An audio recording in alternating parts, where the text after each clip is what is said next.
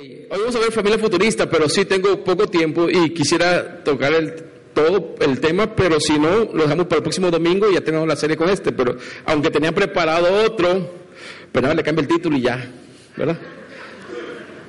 Este, ¿cómo se llama? Pero vemos este, ¿no? ¿Qué les parece? Ok. Quiero empezar con un relato, o sea, quiero empezar con el contexto del pasaje que vamos a ir. Si vamos a usar la Biblia, pero el relato que te voy a contar también está en la Biblia. Y remontémonos a Génesis, eh, a los patriarcas, a Abraham, Isaac, Jacob, y en especial a Jacob, cuando viene de regreso de Padán Aram. Recordemos algo. Quiero poner un poquito el contexto para que no perdamos el hilo y quiero, saber, y quiero que podamos comprender todo eh, el asunto que surge. Cuando Esaú y Jacob, desde que nacieron, tuvieron problemas, ¿sí o no? Esaú nacieron, su papá era Isaac, y el papá de Isaac era Abraham, Abraham, Isaac. Y ellos, Isaac, tuvieron a dos hijos, que era Jacob y Esaú, y Esaú era el mayor, le vendió la profecía a Jacob, eh, y de ahí, cuando los bendice Isaac a, ambos, le da una bendición especial a, a Jacob y, y otra a Esaú. Y Esaú estaba muy enojado por esa razón y decide irse. el, el dice, vete a, casa de tu, perdón, Isaac mismo le dice, vete a casa de tu abuelo, a casa de el hermano de tu mamá que vive en, cierta tierra, en Padán Aram, que era Labán, vete con Labán, y Labán tiene un, y cásate con una mujer de ellas, no quiero que te cases con mujeres de Canaán, sino gente de nosotros, y manda a Jacob a esa tierra, a Padán Aram, y con Labán trabaja, y ahí conoce a su esposa, eh, Raquel, si no estoy mal. ¿Estoy bien? Ok, gracias por... Y entonces pero en el transcurso que va al camino, en el transcurso, en, una, en un lugar cerca llamado Luz, tiene un encuentro con Dios y él le cambia ese nombre por Betel, casa de Dios. Y donde Dios le da una promesa a él eh, que lo iba a bendecir, pero también Jacob le, da una, le, hace una promesa a Dios, le dice, ¿sabes qué? Yo este, tú serás mi Dios y cumples tu palabra y te daré el diezmo. Y, le hace una promesa eh, muy clara y estaré contigo. Y aquí y si tú me traes con bien porque él desde que salió él pensaba regresar a la casa de su padre otra vez a la casa de su padre Isaac. Y si tú me traes con bien tú serás mi Dios y aquí estaré y, regresaré a hacer votos contigo entonces ese, ese encuentro es, es crucial. Se va a Padán, llega con Labán, se casa y, sabemos la historia, prospera tanto que después decide regresar. Algunos autores dicen que 30 años después de esa historia que estoy contando, él decide regresar, 30, 35 años, decide regresar, pero vio que se iba a encontrar con su hermano Esaú, ¿verdad? Ya después de 30 años, y en, el encuentro con Esaú, él empieza a mandar regalos, Jacob le empieza a mandar regalos a Esaú para que le bajara el furor que tenía.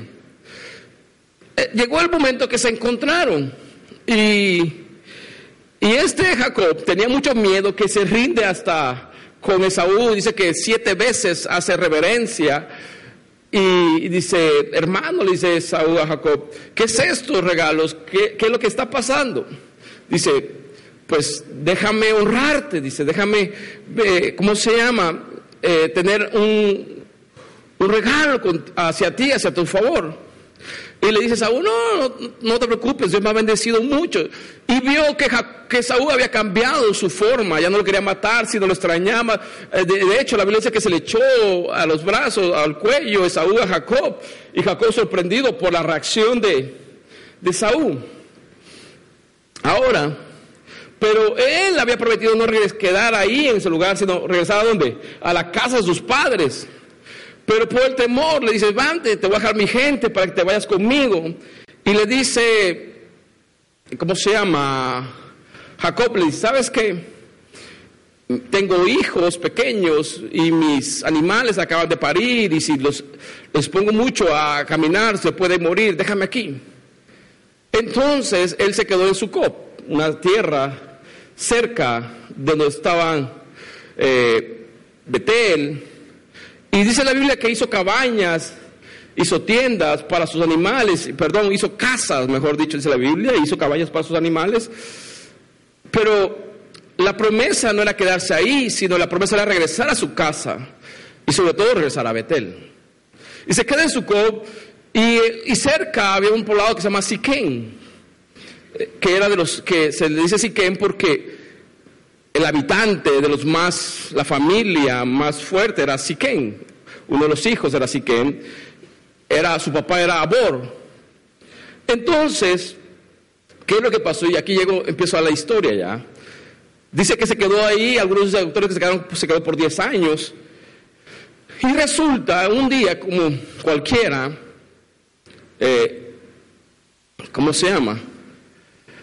Un día cualquiera, un día, como él se empezó a relacionar, la familia de Jacob, ya, ya había quedado la familia de Jacob, ya Saúl se había ido, y Jacob se había quedado ahí, se empezó a relacionar con los habitantes que vivían ahí.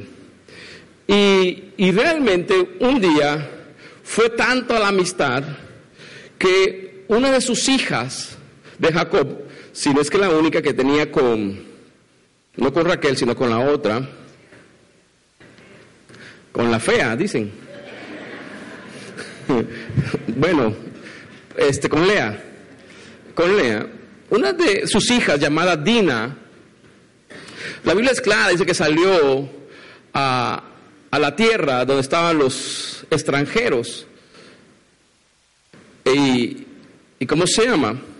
Y empezó a tener relaciones, amistad, a hacer vida social con ellos. Hasta que un día va Dina y Siquén le gusta a Siquén, pero Siquén no tuvo una actitud apropiada con ella. Y yo creo que fue una actitud muy grotesca y creo que es difícil imaginar ese suceso, pero la violó. Si quien viola a Dina y Dina regresa y se lo cuenta a su padre y el padre, pues obviamente molesto, dice no voy a hacer nada hasta que lleguen mis hijos. Y resulta que los hijos se enteraron y estaban muy molestos, sobre todo dos de ellos si no estoy mal, era Simeón y Leví. Estaban muy molestos.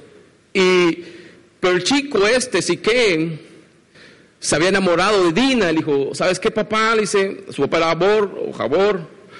Quiero que, que me pidas como esposa a Dina porque realmente, pues, me enamoré de ella. Y el padre acepta y va con Jacob y le dice, ¿sabes qué? Mi hijo ha cometido algo, yo lo sé, pero quiero que mi hijo quiere reparar el daño y se quiere casar.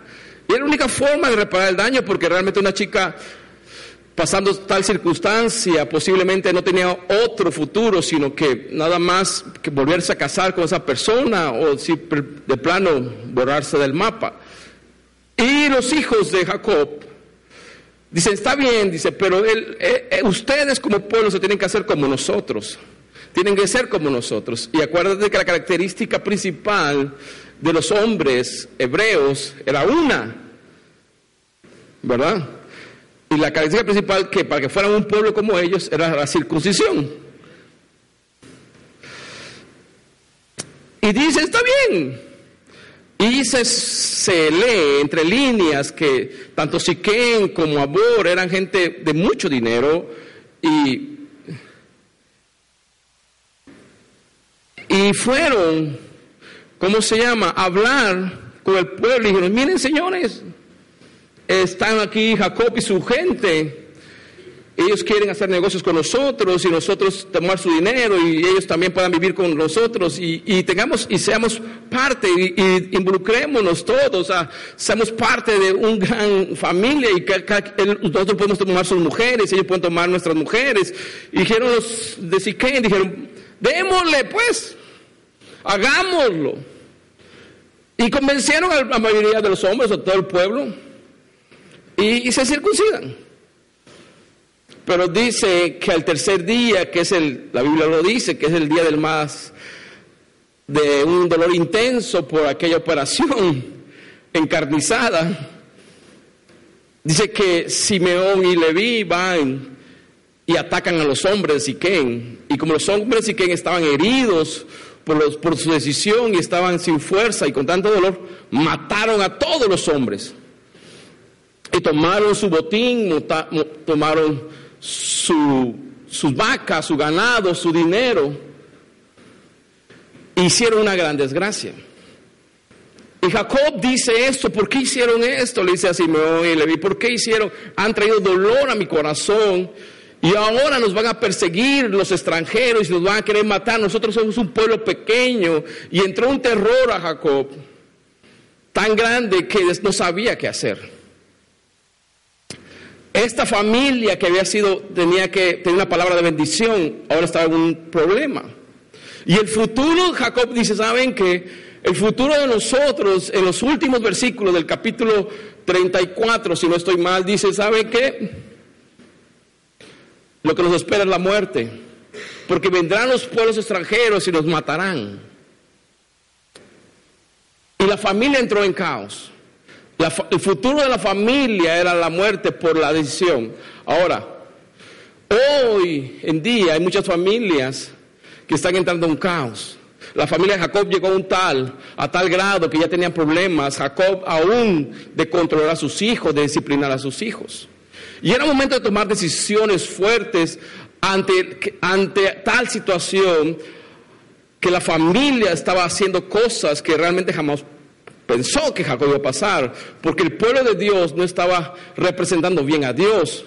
Eso lo podías esperar de pueblos extranjeros, pero el pueblo de Dios cometiendo tal circunstancia o tal asesinatos de la forma tan vil y engañosa y tramposa y con tal alevosía, eso no hablaba bien de Dios y Dios iba a traer a cuentas a ellos. Y, de, y si nos vamos muy rápido, cuando Dios, cuando, perdón, Jacob empieza a bendecir a sus hijos, entre realmente no le iba muy bien a Simón y Leví. Pero regresemos a nuestra historia y la familia entró en caos. ¿Qué te quiero decir?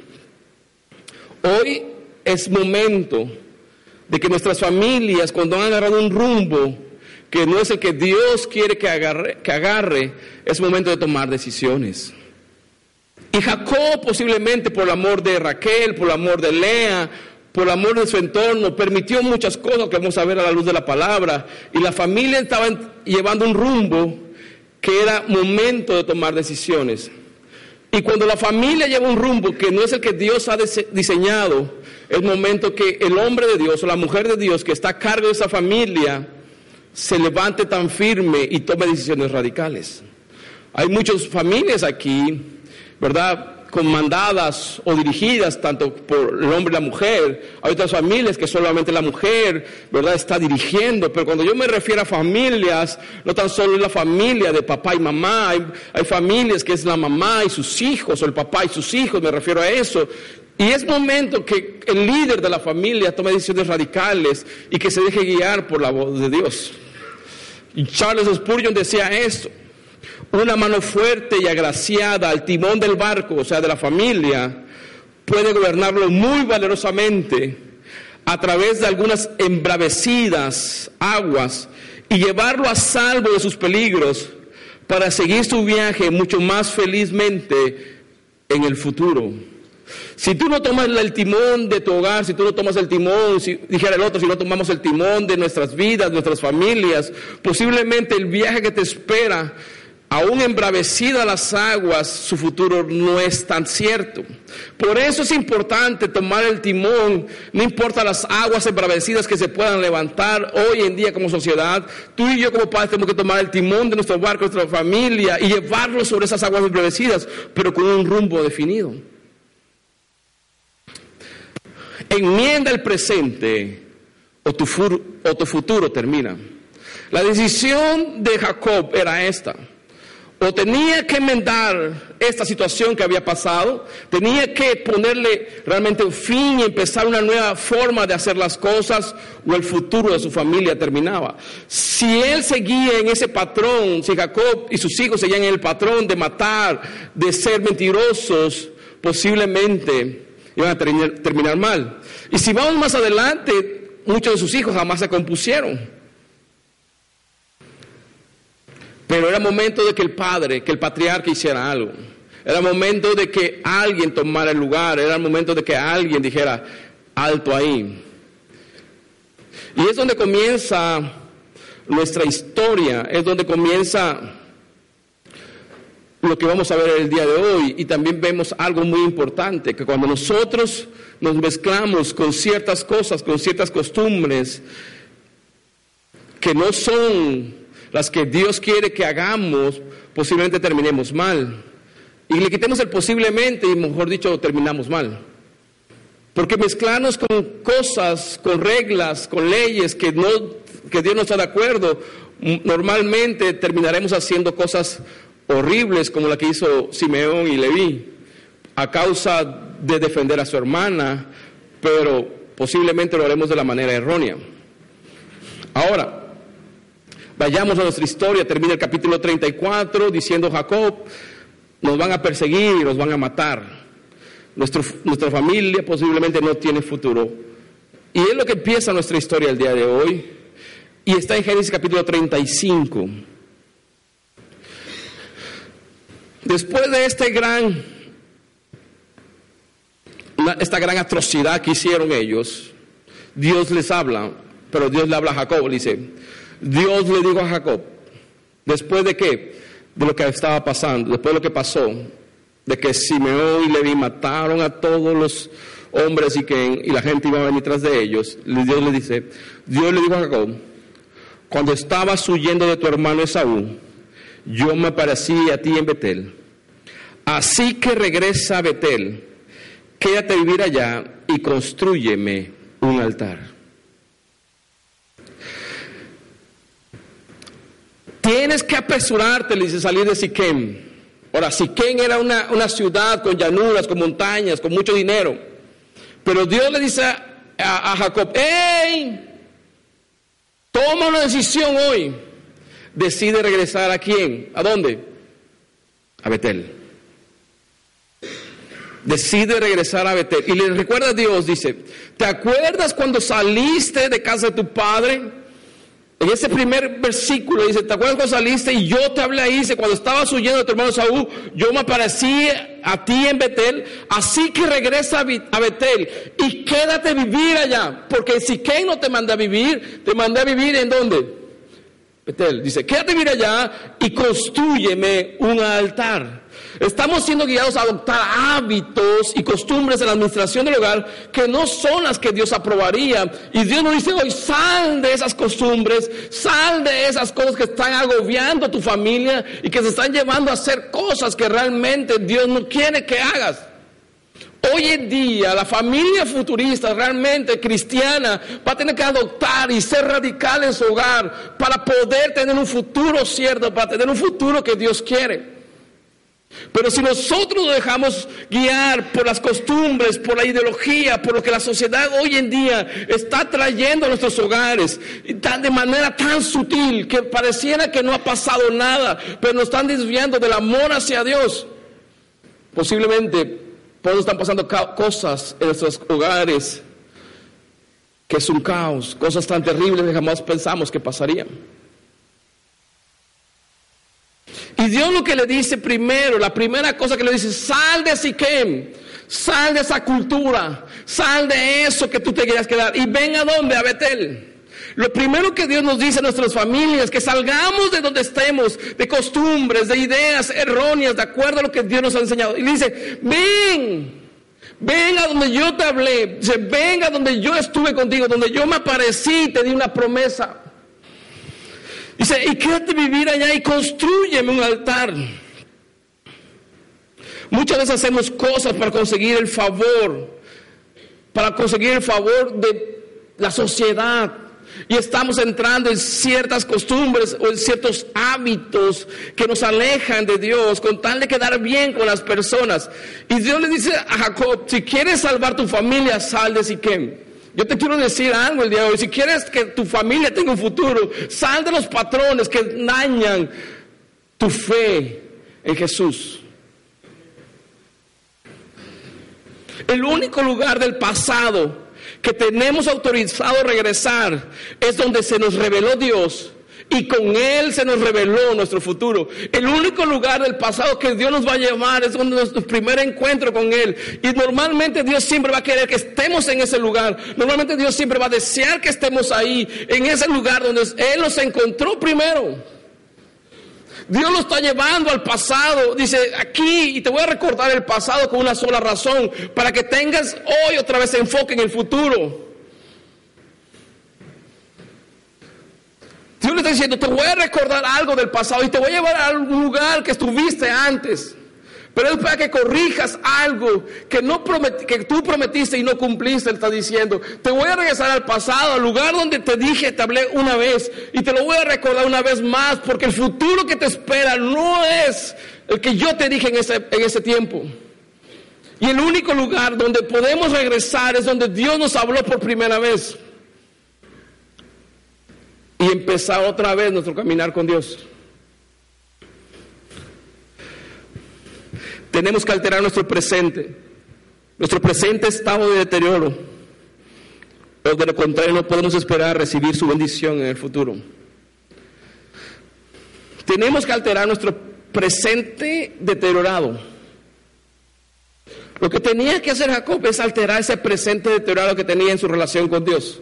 Esa relación deteriorada, esa relación que no buscaba a Dios, esa relación que no había cumplido el pacto, ese deterioro que no, que no tenía ya nada de Dios, que él, que él estaba muy cómodo en Siquem, por las llanuras, por todo el dinero que tenía. Jacob se dedicó a hacer dinero durante mucho tiempo, pero no se dedicó a recordar el pacto que tenía con Dios. Y Dios lo tiene que llevar allá, decir, sabes que yo, yo he cumplido mi pacto, pero tú no cumpliste el tuyo.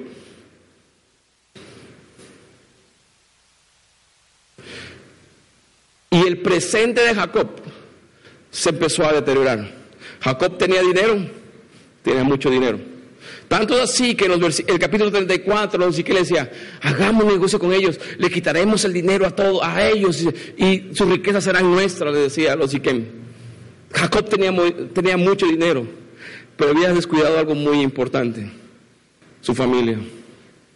Y hoy en día es un patrón que no está muy alejado de la realidad de hace años con Jacob. Hoy en día es un patrón muy, eh, muy recurrente. El que hagamos riquezas y no está mal, pero descuidamos la riqueza más importante que Dios nos ha dejado, que nuestra familia. Nuestros hijos hacen lo que quieran. Nuestros hijos posiblemente no están matando gente, ¿verdad? Porque hicieron eso, pero posiblemente sí están, se están matando ellos mismos. Y Dios les dice, sabes que no me interesa lo que has prosperado, me interesa que regreses a Betel. Me, interesa que regreses a esa casa donde yo te encontré, donde yo te, donde tú y yo tuvimos un encuentro. Encontrarás tu gozo allí donde lo perdiste. Pues sigue estando donde lo dejaste. El gozo que tú y yo hemos recibido sigue estando donde siempre ha estado, en la presencia de Dios. Las familias no están pasando por ciertas cosas simplemente por casualidad. La familia de Jacob no pasó estas situaciones difíciles de sus hijos salirse de control y que su hija pareciera, ¿verdad? Algunos autores dicen que no hay una línea que pueda llevar, que pueda unir el caso de la, del suceso de su hija Dina por falta del voto no cumplido de Jacob. Pero hay una relación muy cercana, posiblemente que esas desgracias tuvieron que traer a Jacob y decirle, despierta Jacob, tienes que regresar al lugar donde tú y yo tuvimos el encuentro. Qué difícil es tener todo, pero que tus hijos se destruyan. Qué difícil es tener todo el dinero, pero que tus hijos están cometiendo ciertas atrocidades. Qué difícil es eso. Pareciera que todo iba muy bien, pareciera que tenemos todo, pareciera que por qué pasa esto, si tiene todas las comunidades, si yo le he dado un buen ejemplo, qué es lo que ha pasado. Sí, pero no hemos metido a Jesús, no hemos metido a Jesús en nuestras familias últimamente, posiblemente. Ahora venir a la iglesia no quiere decir que es metes a Jesús a tu familia, venir a la iglesia es cumplir simplemente a lo mejor para muchos, ¿verdad? Y su conciencia, decir, ya vine a la iglesia, ya estoy bien, toda la semana, ¿verdad? Y usar venir a la, como, a la iglesia como un amuleto.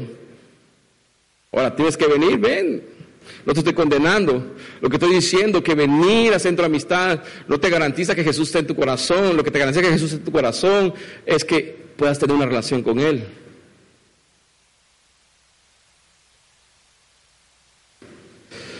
Ahora Jacob tiene que cumplir un viejo pacto, un viejo voto.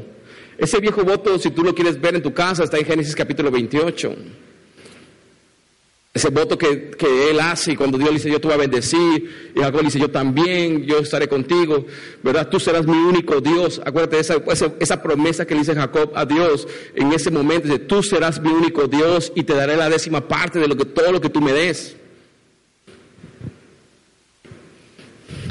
Es más, posiblemente un voto olvidado traerá consecuencias sobre tu vida, sobre mi vida y tal vez sobre su familia.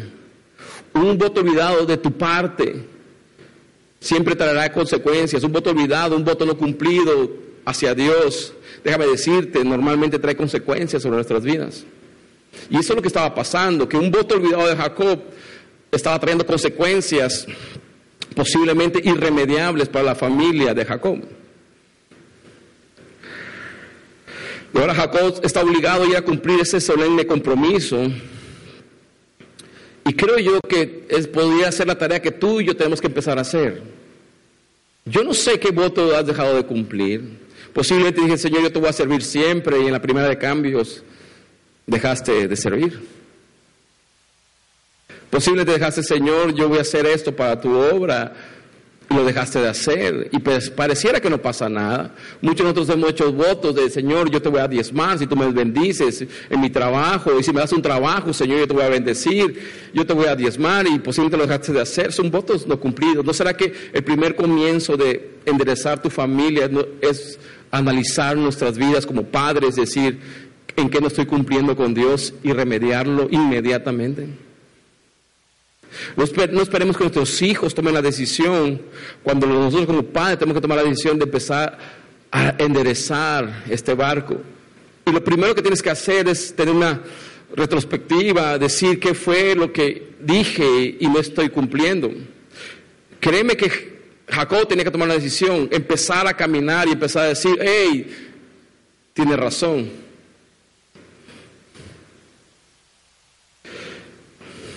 Pero mira el versículo 2.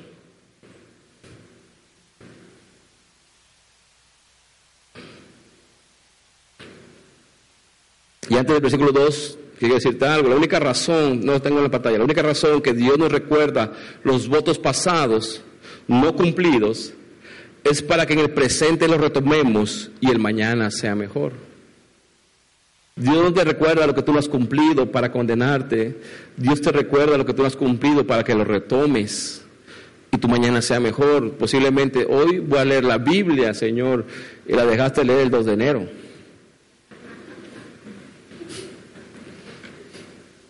Versículo 2 dice, Jacob entonces, oiga, ya me quedan seis minutos y apenas voy por el versículo 2.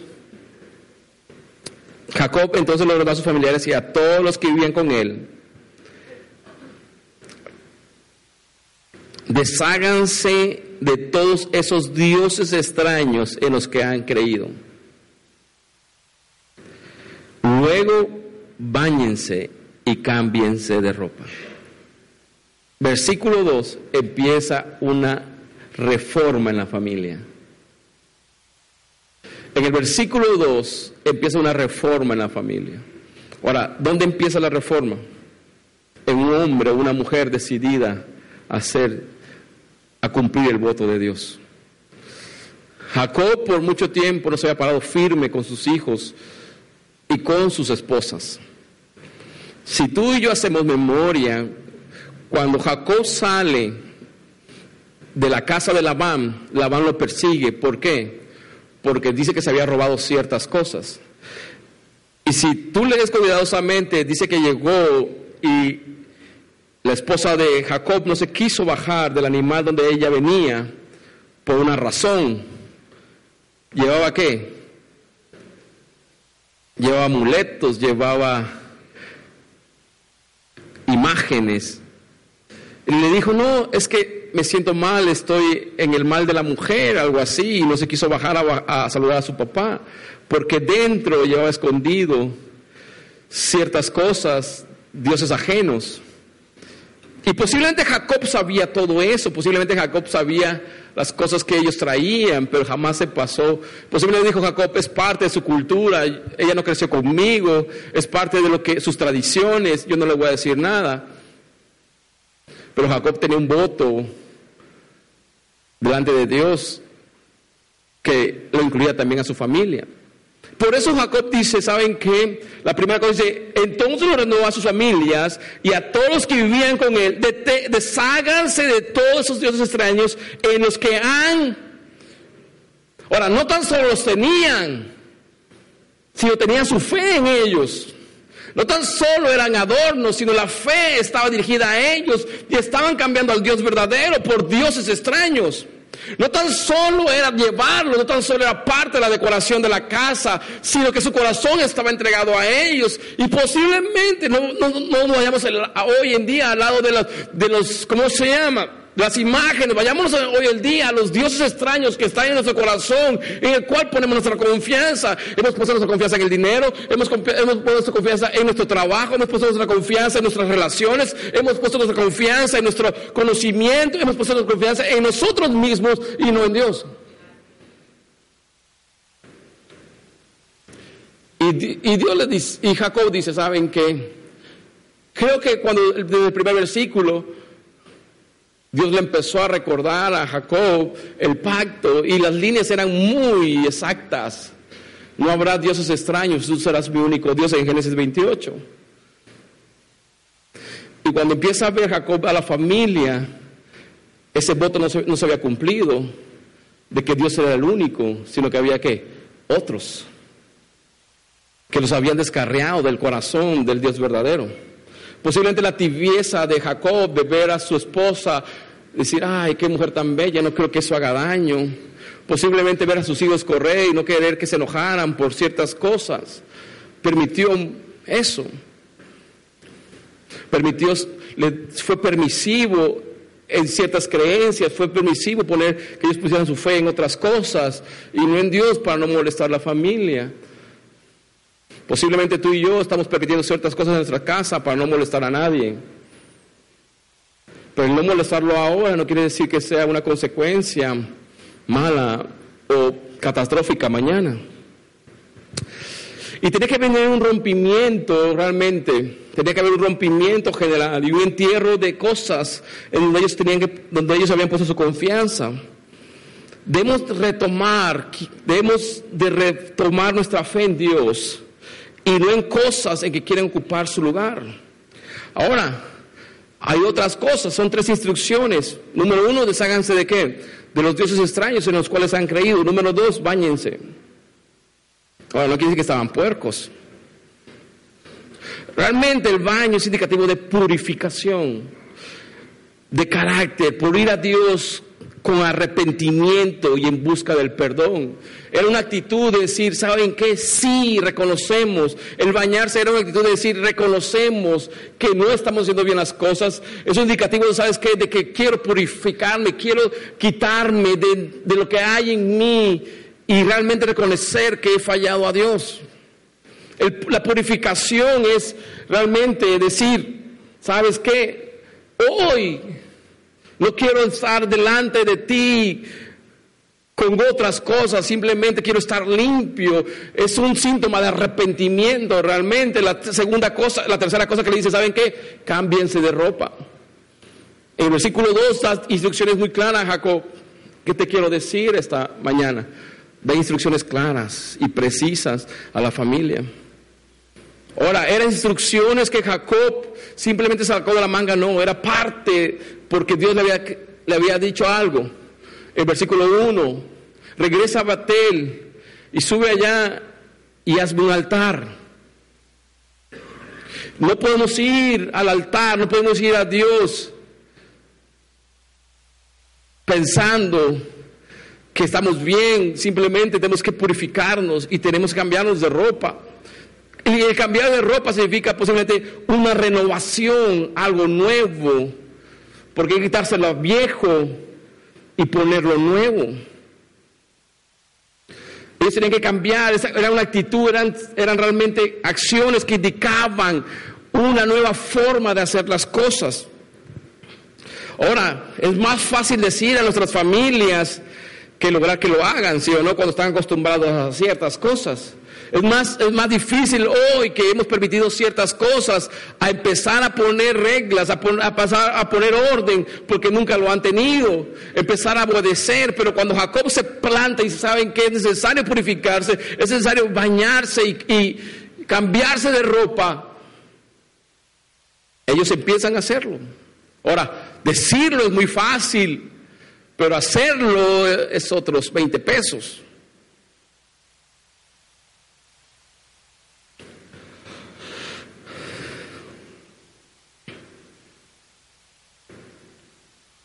Y más cuando te has vuelto poco exigente a tu familia, empezar a poner ciertas instrucciones se, oye extraño, se ve extraño. Y muchos de tus hijos dirán, mi papá se volvió loco, ¿ahora qué? O tu mamá posiblemente dirá, mi mamá está demasiado cuadrada. Porque posiblemente siempre fuiste muy redonda. o muy descuadrada.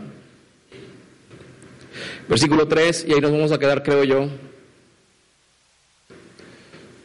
Dice, porque debemos ir a Betel para presentarnos ante Dios. Escúchame lo que te estoy diciendo. No solamente iba Jacob. ¿Quiénes, ¿Quiénes iban? Toda la familia. Hay hijos tuyos que no vienen a las reuniones porque ellos no quieren. ¿Y de cuándo acá mandan los hijos en la casa? Uy, se me salió esa.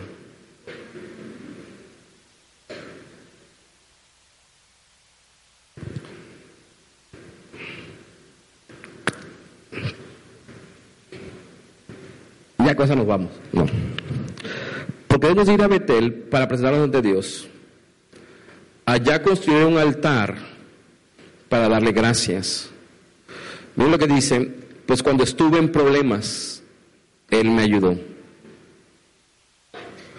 Por donde quiera que he andado, Dios siempre ha estado conmigo. Ya Jacob empieza otra vez a recordar por qué tiene que ir allá. Dice, para darle gracias. Le estoy diciendo a sus hijos, señores, lo que tenemos es gracias a Él. Y no puedo dejar de cumplir un voto, porque la razón, la consecuencia de esto es mi devoción ante Dios. Y tengo que darle gracias a Él. Tus hijos deben de saber algo, que cuando estuviste en problemas Dios te sacó.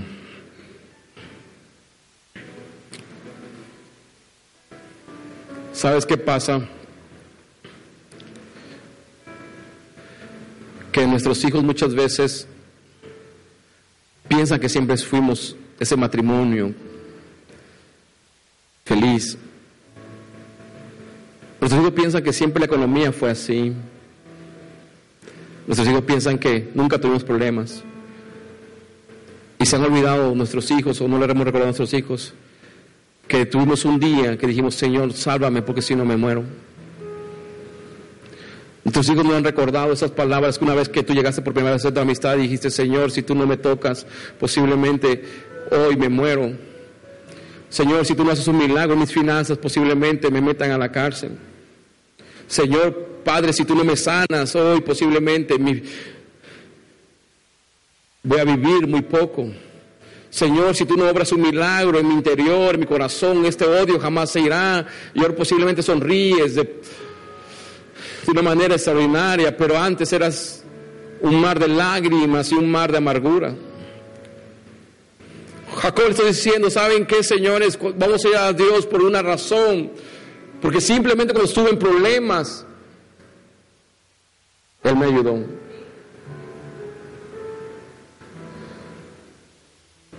Y todo está apuntando no a lo que tienes, sino está apuntando a aquel que origina, que es el origen, que es el principio, que es Dios. Dice, para darle gracias, dice, pues cuando estuve en problemas, Él me ayudó. Y dice, y sigue diciendo, por donde quiera que he andado, ustedes lo han visto con su abuelo Labán, que él me quería robar y Dios siempre tenía algo para mí, me bendecía de, de una manera tal y le dice, Dios siempre ha estado conmigo.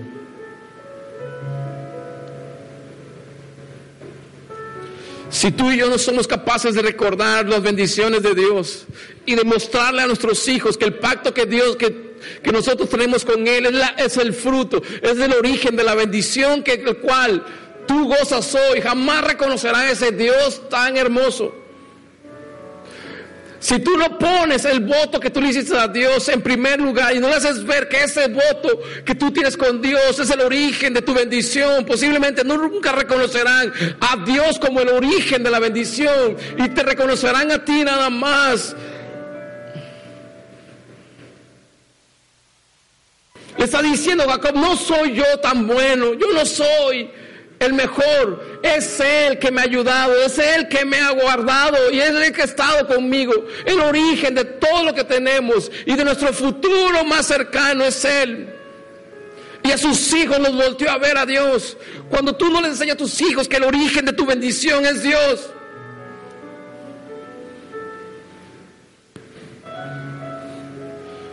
No honrarán a Dios.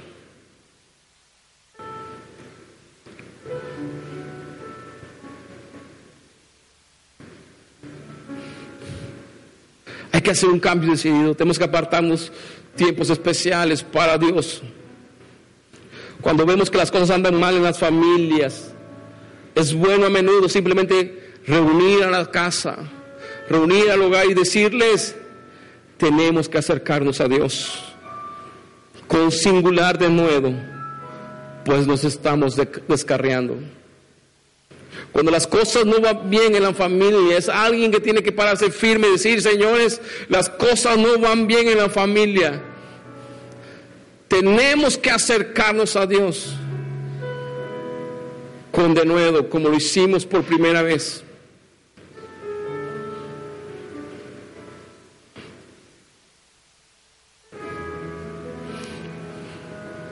Cuando hacemos eso, ponemos una pared de cobre de defensa contra la apatía. Tú como padre pones ese ritmo de tu casa.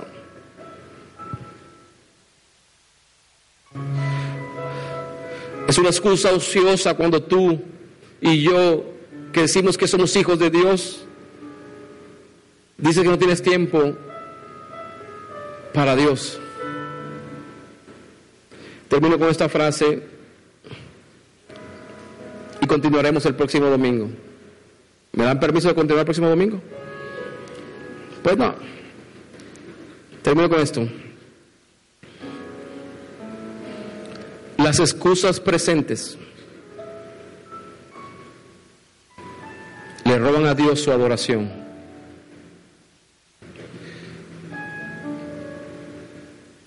Y a nuestras familias su bendición futura. Las excusas presentes de querer adorar a Dios y de buscar a Dios, todas las excusas que tú pones de buscar a Dios, dijera el otro, pongámonos todos en el mismo olla, las excusas que ponemos le roban a Dios su adoración y a nuestras familias su bendición. ¿Por qué? Porque de la adoración nace la bendición.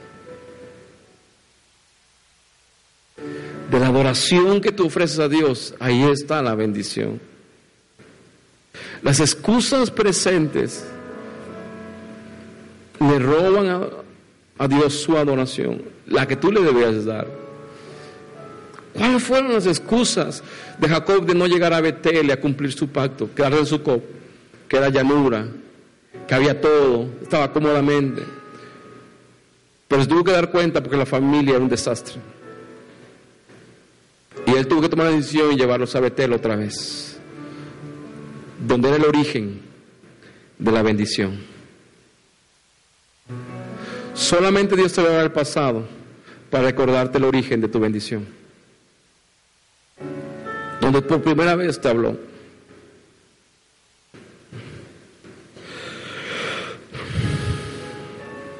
Ponte de pie. Me quedé en versículo 3, ¿verdad? Y son 50. Ah, no, hay tres.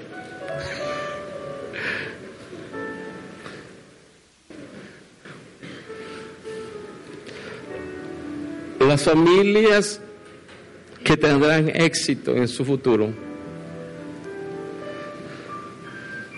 no son las familias que estén tan actualizadas en la tecnología, sino son las familias que estén tan actualizadas en su relación con Dios.